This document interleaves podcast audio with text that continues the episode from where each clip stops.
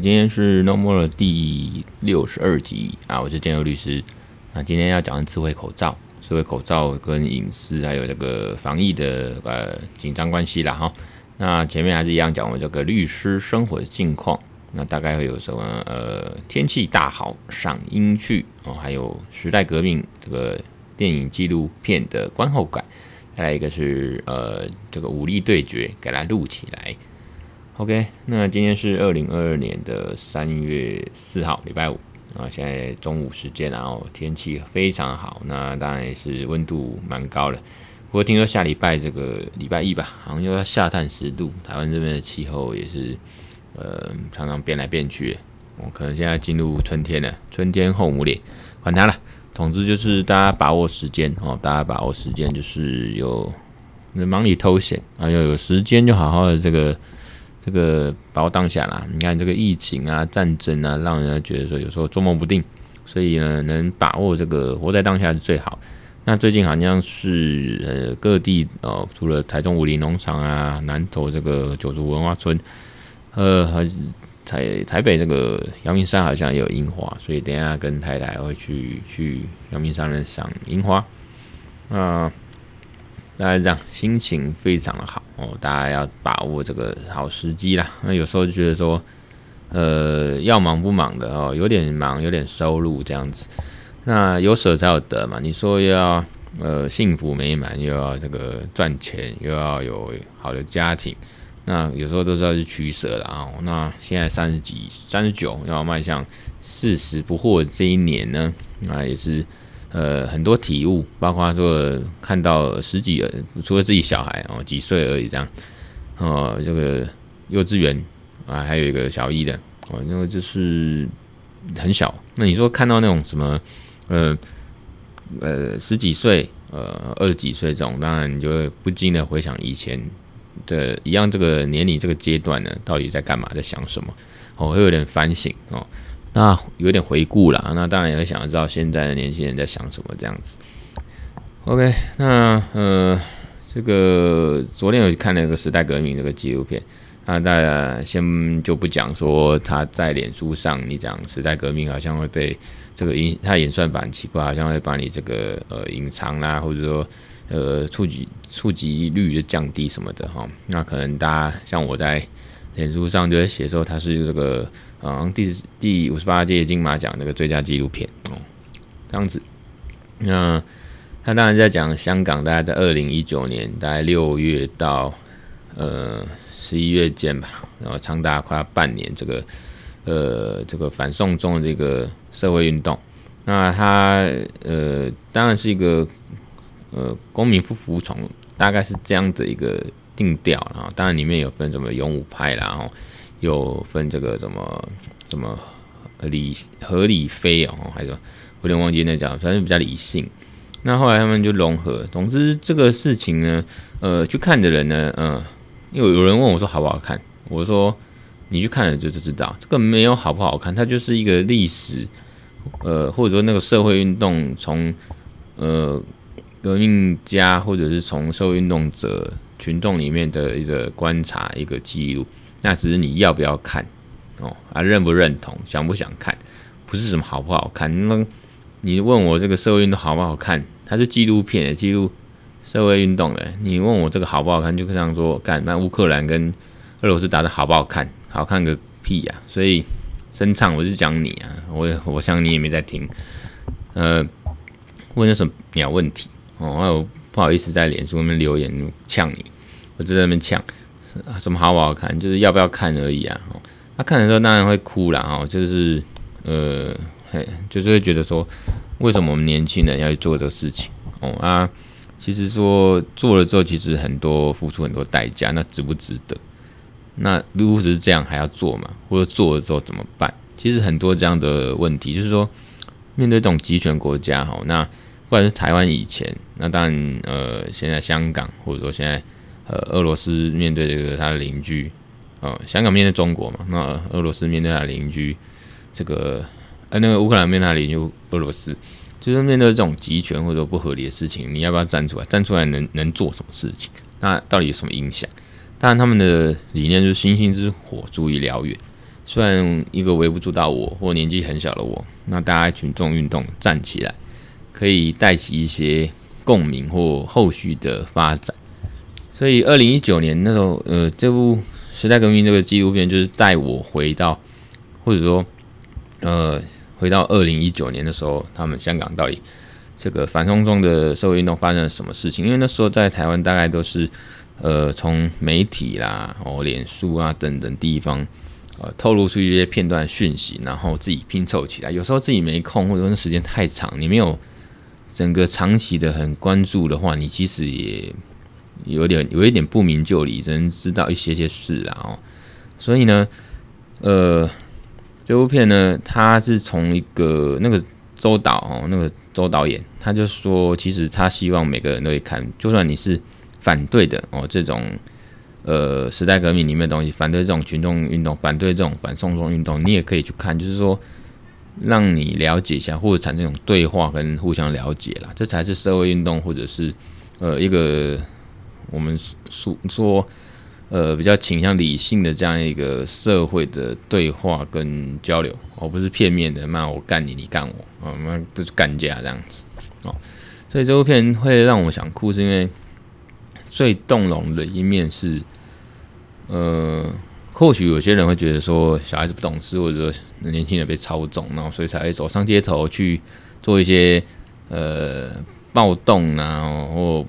或没意义的事情哦，就是好像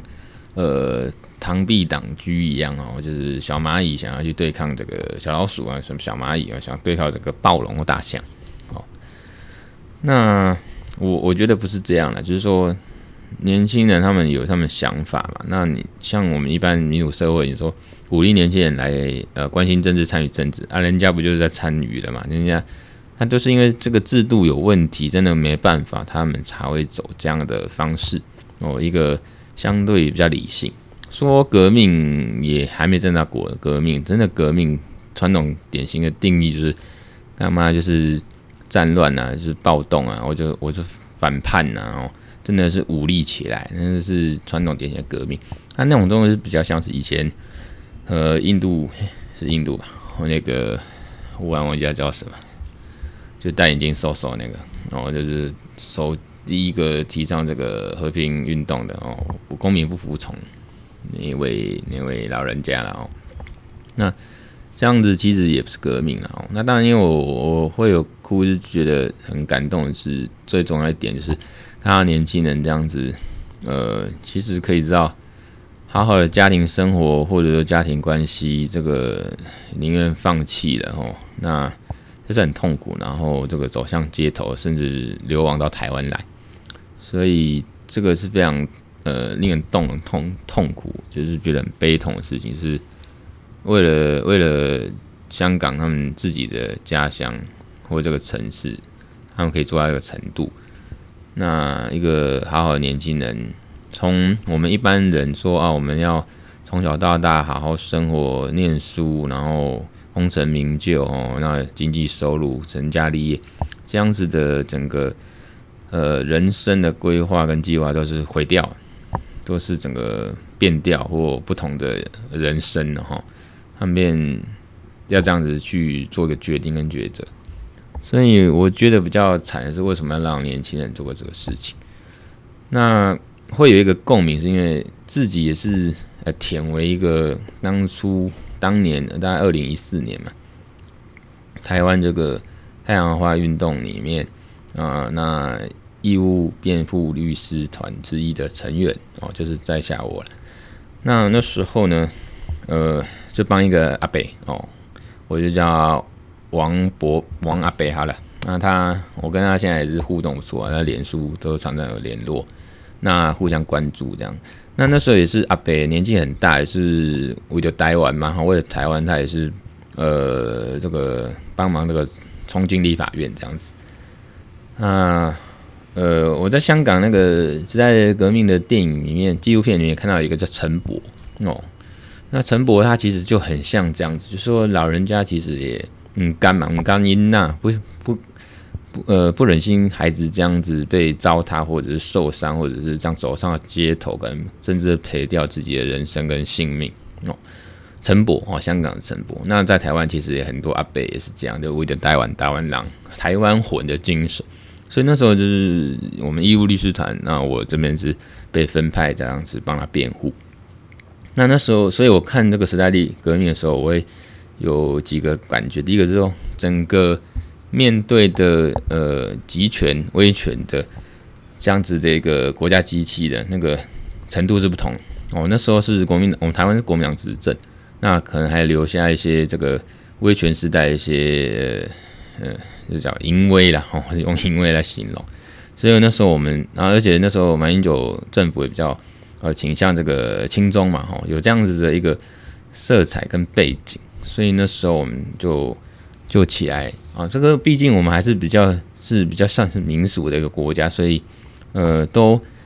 相对于比较温和。相对于谁？香港，因为他们那边在整个时代背景哦，他们现在其实香港就是中国的一部分，只是。有当年的这个什么中英呃联合声明啊，一国两制五十年不变这些，那当然现在看现在看起来像屁话，尤其中共嘛，中国就践踏这个，说那个是历史文件，已经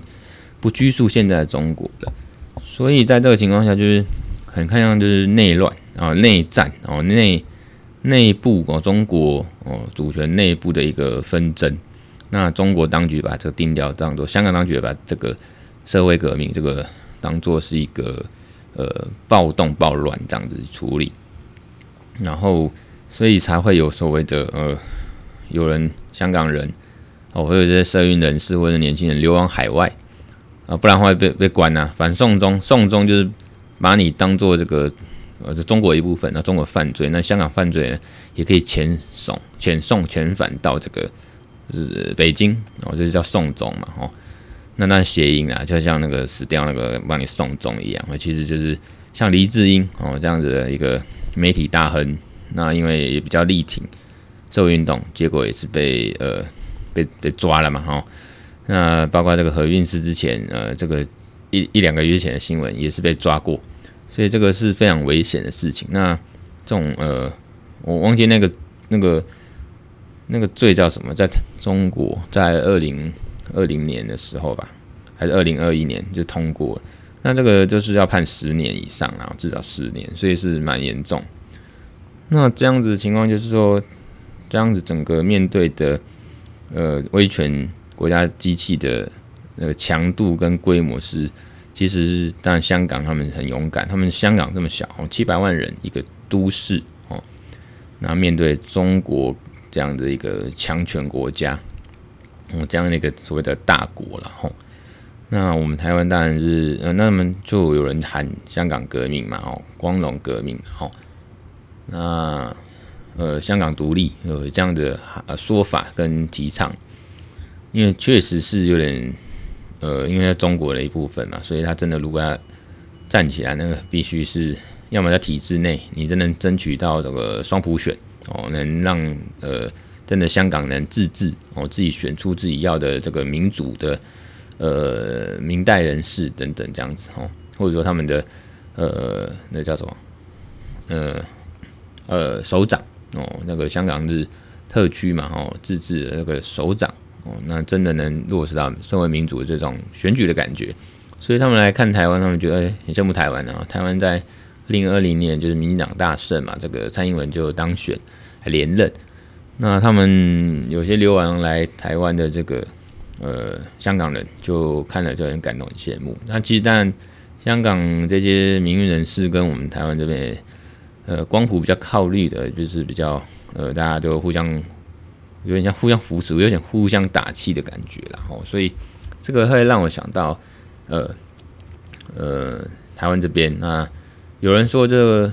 香港他们的时代革命这个事情，哦。也是被我们呃，二零一四年的时候，就二零一九年这个呃反送中运动，然后这个有被受到我们台湾二零一四年呃太阳花运动的一个启发，因为那时候我们是年轻人加上一些老阿伯啊，一起攻入这个立法院嘛，占领立法院，也是僵持了好一阵子哦，好好好，嗯，忘记几个月。然后香港他们就是占领议会嘛，哦，也是有了类似的情况发生。那台湾这边相对比较温和一点点。不过那时候我们有派出水炮，马马英九政府哦，台北政府哦，又派出水炮车了哈。然后这个棍棒也是齐飞嘛，啊打人的。后来也有另外的呃三二四的这个这个事件，然后有，去申请国赔，也有官司。不过那个我比较呃自己比较呃感觉呃遗憾跟自自呃自悔，然后有点后悔跟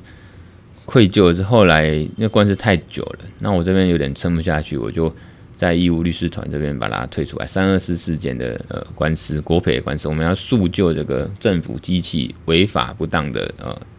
伤害民众这样子。那那个那一件我就退出来。不过三一八那个是一二审我都有参与，然后最后都有好的结果啦。哈。所以大概是这样，那时候我就觉得说，哦，台湾的这个拉贝哦，台湾人，那还有这个年轻人，他们其实也是会面临到很多刑罚，甚至自己呃未来。就当下你也不能好好工作赚钱，或者说好好念书，然后事后可能你有罪还被被关，那有刑事记录，然后有后面搞不好那个会影响到你的找工作或者念书，所以大部分人知道这样的情况下还愿意站出来，所以呃，尤其是让年轻人，诶、欸，我们其实要好好念书，可是你政府这这样作为，我们又在体制内没办法发生或者是改善，或者改善，我们当然只好站出来跟你跟你杠上啊，哦。所以那时候会让我动容，觉得说是年轻人他们真的愿意站出来，然后不计代价，即使是身心后面都受到了这个伤害跟后遗症，哦，包括他的未来人生发展，那他们还愿意站，这是让我最感动，会鼻酸呐。所以去看《时代历练》《时代革命》这部电影纪录片，记得呃要有心理准备，然后卫生纸多带一点，大概这是我看的想法，也欢迎大家去看去。呃，支持一下哦，实际行动嘛，然后钱嘛，哈，这个票房去去让这个周导那边啊、比较有实质上面的一个那个呃那个赞助了哈。那本来讲武力对决，可时间不太够，就是最近开始开始跳舞跳起来嘛，哦，那呃我我是一个很喜欢跳舞的律师，然后但另外有写过或之后也讲一些呃呃。开始讲一些呃，这个跳舞的事情，或者说跳舞相关的著作权的事情。不过要，武力对决录起来是说，昨天本来就是要跟我小姨子他们一起去练舞。那有这种练舞这种东西，就是有棋逢敌手了，或者说有这种呃一起参与，然后有一种呃那种参与感跟较劲的，会让你学得更开心、更有效率，然后更想投入多点时间去把它练好。那练了之后要记录嘛，哦，要把它录起来之后，不然自己留存哦，以后当纪念，来说放上网去秀一下哦，表示我很屌，很厉害。那我觉得这是就是一种动力，你可以让你的生活更好玩哦，更精彩一点。那当然身心也更健康哦。所以这个昨天没有机会录，那下礼拜我马上约好了，又另外，因为他我小姨子很厉害，然后他以前舞团的嘛，哦。然后有接案赚钱的这种哦，所以他很厉害。那他加进来之后，势必就是对我来讲已经是很好的化学作用，就是哎，看这个要好好练，然后好好跳，然后把它录起来这样子。那录起来就很开心，也期待啊，有那种期待的感觉，你做事情会更有有劲，然后更好玩，都是相辅相成、相得益彰然后，所以也期待说下周三哦，下周四，然后我们可以把它。练起来，然后录起来，然后放给大家看。那放在哪里？放应该是会放在自己的自己的脸书 IG 吧。那会不会放在 Twitter？我也再衡量一下啦。哦，Twitter 那边我不是目前就是没什么人看。不过我就是那边放的是公开文啦。哦，所以你可以看到律师跟两个妹们跳舞。不过妹她都三十几岁，也不是妹，算老人舞。可是这种这种态度跟精神，哦，那个也自己也很期待。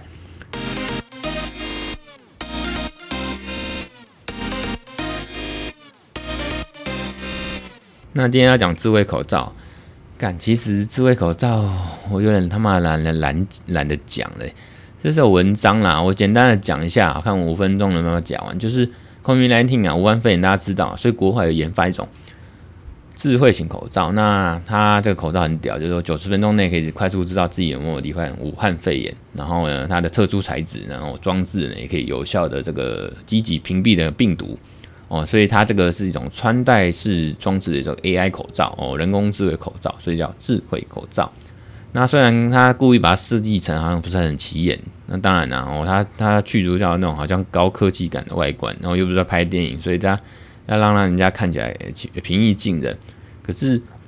这也是象征说近年来人类跟武汉肺炎这种肆虐全球的病毒的一种抗争复杂性，就是你让它看起来很普通，其实又很厉害。哦的一种感觉很复杂啦，复杂，因为这个病毒现在慢慢也，武汉肺炎的病毒哦，包含包含发展到奥密克戎啊，大家这个也接种了两三剂了哦，就是变成说它有点像流感化，所以在台湾以外，台湾可能慢慢也会跟台湾以外的区域一样，就是慢慢跟这个病毒共存的。然后不过虽然台湾现在还是紧张兮兮的，每天都在那边疫调，然后追踪这样子，哦那。总之呢，武汉肺炎就是让这个智慧口罩就这样诞生。可是在，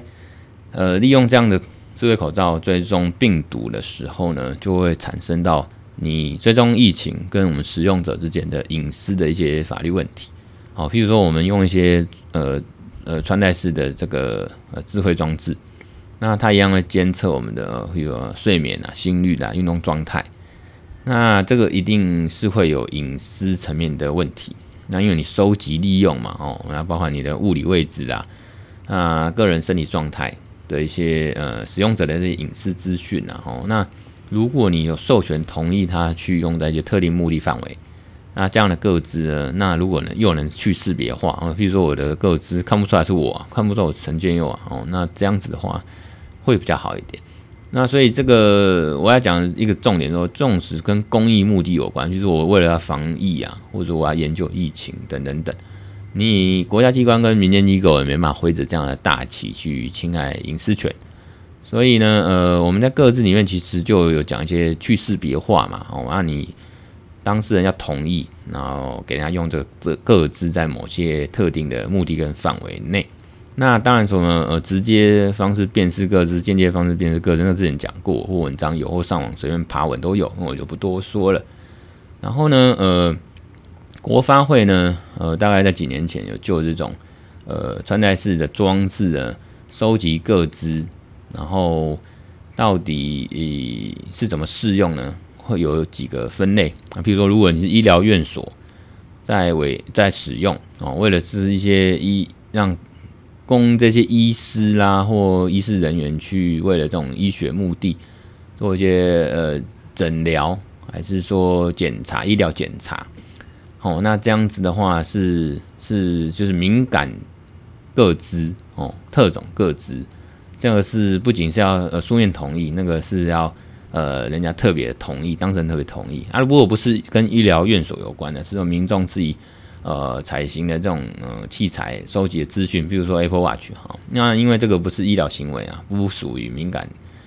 个资或这种个资，可是它还是算个资啊，在依个资法还个资，所以呢，还是要呃你要业者或国家你要先告知，然后我们符合这些法定的情况，那在特定目的范围内才能利用。那大概这个什么什么资料收集最小化，当事人知情同意这些原则，当然不在话下，一定要有啦，吼。然后呃，大概是这样啦。其他的有些东西，文章里面的东西，其实跟之前发开始一些呃文章主题，其实大部分相关啊，我也不多说。那我要讲的最后一点就是说，这个其实就是为什么隐私权就是宪法层次。我们大法官释字第六零三号呢，哦，就是有说这种指纹的一个案件，